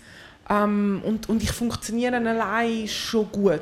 Das weiß ich auch. Ich bin so der Typ, in, in einer Gruppe äh, habe ich schnell Mühe, um dann nicht, nicht alle Schuld und alle Verantwortung auf mich zu nehmen. Also, mich also wenn ich dann Volleyball spiele, dann stresst es mich, wenn ich von 25 Schlägen einen falsch gemacht habe, dann habe ich das Gefühl, ich bin schuld, dass wir das Spiel verloren haben. Oder auch wenn äh, von den anderen 24 Fehlern ich nicht beteiligt war. Aber das ist einfach, wie ich ticke und, und das ist dann halt mehr im Einzelsport ja. Ich bin nicht so, Im Team kannst du mich nicht so brauchen, sorry. Und wenn du jetzt das all die Beispiele bringst, eben noch Physik studiert und gleichzeitig noch äh, Pilotenausbildung und so, dann tönt das auch, wie wenn das alles für dich kein Problem gewesen wäre, ähm, die Karriere nach der Karriere. Also normalerweise, was man vielfach hört, ich habe mit vielen Sportlern auch Interviews geführt, die sagen, hey, eben, auf einen Moment verlierst du ganz viele von deinen Skills, von deinen, ähm, von deinen Sachen, wo du einfach am besten gewesen bist und so und, und dann plötzlich dreht sich auch nicht mehr, dreht sich nicht mehr so viele Leute nach dir um.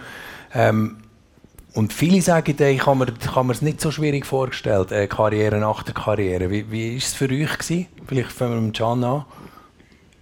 Ja, ich habe einen klaren Schnitt gemacht. Ich bin noch äh, ein Rennen gefahren und habe gewusst, äh, das am Sonntag vorbei, am Montag fange ich im Büro an.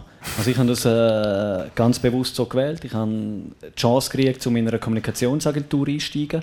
Und das ist wirklich so gewählt. Ich gewusst, äh, wenn ich das nicht so mache, dann kann ich in ein Sauhurenloch. Also für mich war klar, gewesen, dort der Schnitt und dann etwas anderes. Weil sonst wäre es nicht gut gekommen. Wenn ich da mal gehört hätte und dann überlegt, was würde ich noch machen und was kann ich noch machen, und das würde mich noch interessieren, dann wäre es nicht gut gekommen mit mir. Ich habe das wirklich bewusst so gewählt. Bis am Sonntag bin ich Snowboard-Profi, ab Montag bin ich im Büro. Das ist für mich eigentlich gut gewesen, so. Und dann klar, haben der Weg wieder zurück in, ins Snowboarden gefunden, durch das, dass jetzt den Park darf machen in Grindelwald und alles. Das war immer ein Teil, gewesen, aber beruflich hat es wirklich den Schnitt gebraucht. Das klingt sehr ähm, beispielhaft. Ja, beeindruckend auch. Also ich habe es mir so vorgestellt, aber es war überhaupt nicht so. Gewesen. Ähm, ich habe so gedacht, ja, du brauchst einfach ein Ziel, einen klaren Moment, eine klare Entscheidung, dann kommt es schon gut. Das habe ich auch so gemacht. Ich habe gesagt, am, am Tag, wo ich meinen Rücktritt bekannt gegeben habe, habe ich mir an die ETH eingeschrieben. Und, ähm, ja, und bin dann an die ETH. Und also ich habe es grausam gefunden. Ich habe die ersten zwei Jahre brutal gelitten. Ähm, es war einfach so radikal. Gewesen. Also von immer draußen zu den ganzen Tag in diesen Hörsälen. Ich bin rausgekommen am Abend, ich habe nicht mal gewusst, hat es heute geregnet, hat es heute geschneit, hat die Sonne geschienen. I have no idea. Ähm, von Engelberg und, und äh, Bergdestinationen auf der ganzen Welt zu Zürich. Also ich hatte einen Kulturvollschock, gehabt, sorry. Äh, sorry Zürich, aber wirklich... Ähm, Du wohnst immer noch in Zürich zum ich habe immer noch eine? Wohnung, ja, und ich, ich habe es auch schätzen und, und, und, und, und mögen gelernt, aber am Anfang ist es wirklich, also es war wirklich Schock gewesen, oder, so ins Tram rein und dann sorry, sorry, sorry und ähm, bist mehr angeschrieben worden als sonst etwas und, und dann einfach auch halt, äh, ja, ich habe dann so gesagt, okay, vorher habe ich immer gesagt, bevor nicht das Training gemacht ist, darfst du kein Buch lesen oder Film schauen und nachher ist ist das Training gut und dann darfst du auch mal ein Buch lesen oder Film schauen oder so, einfach zum motiviert sein fürs Training. Und dann habe ich gedacht, jetzt kehre ich es einfach genau um. Bevor ich nicht alle Aufgaben gemacht habe, tue ich nicht Sport machen. Dann habe ich acht Monate keinen Sport gemacht. Das war eine ganz gescheite Idee. Ähm, überhaupt nicht. Äh, und, und es hat mir brutal gefehlt. Und es hat mir vor allem, es hat mir null, also ich habe das Gefühl, gehabt, null das gefehlt mit der Aufmerksamkeit. Ich habe das Geilste gefunden an der ETH in der letzten Reihe mit den Brüllen. Kein Mensch hat mich kennt. Oder ich konnte es mir wenigstens einbilden. Ich habe es grossartig gefunden. Aber mir hat der Schnee gefehlt. Mir hat, ich habe geträumt von Regentrainings in Ushuaia und Intervall der Berg auf im Sommer und, und all das Seich hat mir gefehlt. Also wirklich äh, oh, und im, im November habe ich das Gefühl, ich muss jetzt auf Amerika, ich muss jetzt auf Amerika, ich muss jetzt ein Ticket auf Amerika buchen, weil ich die ganze, ja, 15 Jahre lang immer im November auf Amerika bin. Und auf einmal ist das nicht mehr. Und das hat mir brutal gefehlt. Aber ich kann euch beruhigen, Dominik äh, bricht ihre Zelt bald ab äh, in Zürich und geht zurück auf Engelberg. Ich bin Ist immer in Engelberg geblieben, ich habe immer meine Wohnung gehabt und, und es wird jetzt wieder, natürlich jetzt, wo das Studium fertig ist, wieder noch ein bisschen mehr Engelberg sein. Und noch häuslicher, Aber Zürich oder? ist voll easy. Noch ja, häuslicher. Planen zum Bauen, hoffentlich kommt es gut, ja. Ähm, Can, was sind so deine nächsten Steps? Äh, du, du bist ähm, du hast deinen Job in der Jungfrau-Region, Experte fürs Fernsehen bist du auch noch ähm, weiterhin. Vier Kinder, gut ausgelastet, nehme ich an. Ähm, ja, die nächsten Pläne sind äh, sicher äh, morgen Morgen fährt das an, Kinder ins Fußball fahren, äh, schauen, dass alle zum Morgen gegessen haben und, und ihre Leistung bringen können. Die Familie steht im Moment eigentlich im Vordergrund. Eben mit vier Kindern wird es nie langweilig. Äh, der grösste ist 14, voll dem schauen, dass er die Pubertät nicht komplett ausbricht und äh, ja, also wenn wir ihn fragen, brechen wir Ältere aus und sind die Hinterletzten. Aber ähm, ja, halt einfach dort schauen, dass es nicht vom Karren keinen. Es sind viele Aufgaben, es ist die Berufswahl, die ansteht. Ihn dort begleiten, das ist sicher sehr wichtig. Das haben meine Eltern ja auch gemacht. Und ich will ihm da das auch ermöglichen, dass wir ihm zur Seite stehen. Und ähm, ja, so schauen, wa- was noch kommt. Also gerade so konkret Ziel. Und die Wintersaison steht vor der Tür. Ja, ähm, und wir. natürlich, wir wissen nicht, äh, ob dann die Bahnen fahren, ob wir genug Strom äh, haben und Energie. Wie gehen wir mit dieser Unsicherheit um? Ihr beide? Ja, also ich habe Splitboard daheim und Schneeschuhe. Also der Winter wird kommen. Äh, ich habe gesagt, ich bin immer motiviert zum Sport zu machen. Also ich kann auch einen Hang hochlaufen und dann nachher im Tiefschnee runterfahren. Aber klar, auf der anderen Seite, ich arbeite im Tourismus, ist natürlich eine grosse Frage, äh, was wird passieren. Und das ist etwas, was ich auf meiner Stufe nicht beeinflussen kann. Also für mich heisst es einfach, äh, wir planen mit einem normalen Winter, ähm, wir planen alle Events, wir planen, dass die Bahnen trüllen, wir hoffen, dass es so kommt. Wissen tut es glaube niemand, äh, was genau kommt und was es dann wirklich ist. Ähm, ich lebe nach dem Motto, es wird nie so heiß gegessen, wie gekocht wird. Und darum hoffe ich, dass wir ganz normal fahren, wie wir das in Corona-Zeiten auch gemacht haben. Dort haben auch alle Angst gehabt, dass wir zutun. Wir sind einen Sonderweg gefahren in der Schweiz und der hat sich als richtigen äh, entpuppt. Ohne jetzt noch ein ganz grosses Fass aufzutun, ein frisches äh, Dominik, wie hast denn du so mit, mit Klimawandel und allem und als Pilotin und so?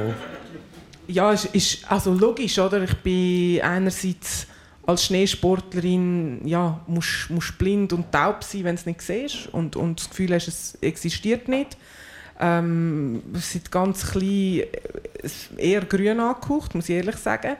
Dann als Aviatikerin sind wir immer schön der Sündenbock und auch jeder CO2-Artikel hat immer ein Flugzeug drauf. Und dann denkst du manchmal so, okay, 3%, wenn es hochrechnest, könnte da mal eine Kuh vorne drauf tun oder ein Kohlekraftwerk oder so, aber voll fair.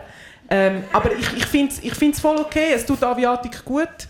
Ähm, ich darf morgen gerade wieder am Electriflying dabei sein. Es tut Aviatik extrem gut, dass man muss Schritt gehen sei es Elektrifizierung, sei es Wasserstoff, sei es andere Antriebe, sei es aber auch Effizienzsteigerung, Synthetic Fuels, ähm, dann mit ETH-Herz sowieso, also dass man könnte, ähm, einen, einen Treibstoff herstellen aus dem CO2 von der Luft.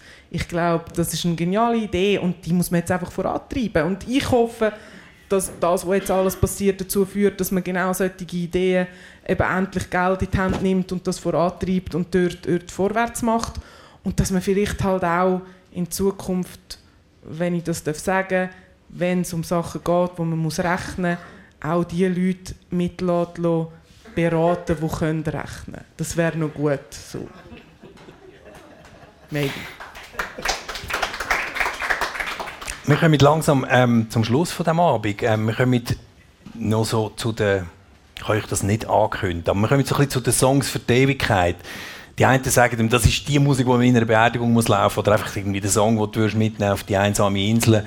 Ähm, und die Songs, die hören wir jetzt ganz. Ähm, wir sitzen aber noch, glaube ich, nicht einfach auf der Bühne und, und ihr schaut uns zu, wie wir die Musik hören, sondern äh, wir lassen sie einfach laufen, gehen dann. Ähm, wir treffen uns dann vielleicht noch an der Bar oder so. Ähm, beim, bei dir sind es Massive Attack. Das ist der Song, wo du sagst, das ist, das ist der Song für die Ewigkeit für dich. Warum? Ja, Teardrop ist äh, mit Abstand der meistgespielte Song in meiner Playlist, weil ich ihn einfach immer gern habe, immer gern kann haben, immer noch mega gern habe, weil es auch der einzige Song ist, wo monatelang als Weckersong überlebt, ohne dass er mir auf den Geist geht. Und ähm, ja, ich finde ihn einfach großartig. Okay, und bei dir, Can, ist es ähm, ein Song, der für dich auch so ein bisschen zum Lebensmotto ähm, oder Familienslogan geworden ist? Hast du mir mindestens geschrieben? Ich habe jetzt den einfach mal ausgewählt. Contra K, Erfolg ist kein Glück, Ja. heißt er. voller Motivationssong. Ähm, ist ein relativ neuer Song.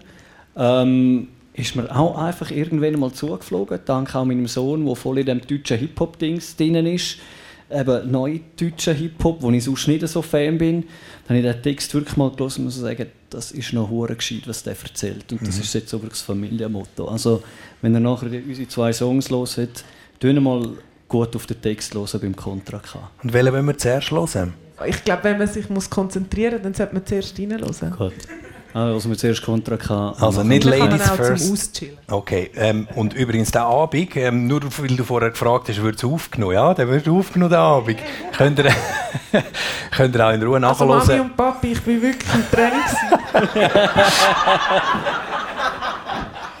gewesen. Es gibt einen Podcast, könnt ihr euch anmelden auf der Liste soundtrackofmylife.ch. Äh, Spotify-Liste tue ich auch noch veröffentlichen mit allen Songs, äh, die ihr ausgesucht habt. Danke euch allen, am Team vom Wetterhorn auch, am Tino von der Technik, am Flavio vom Wetterhorn, an der Claudia vom Wetterhorn und natürlich allen im Publikum und natürlich an den Dominik Gisin und am Can Simmen. Vielen Dank. Merci Dominik, danke dir. Danke dir, Dominik.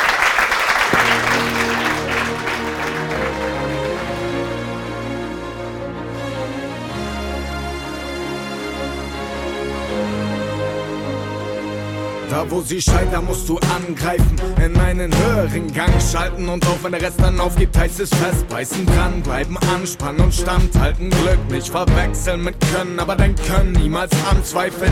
Nie genug, aber auch nie zu große Ziele. Mach die Luft in deiner Lunge zu Benzin für die Maschine. Den Neid von so vielen zu Öl für das Getriebe. Neuer Tag, neues Glück, neue Regeln, neue Spieler hochfliegen. Heißt fallen in die Love, love is a fairy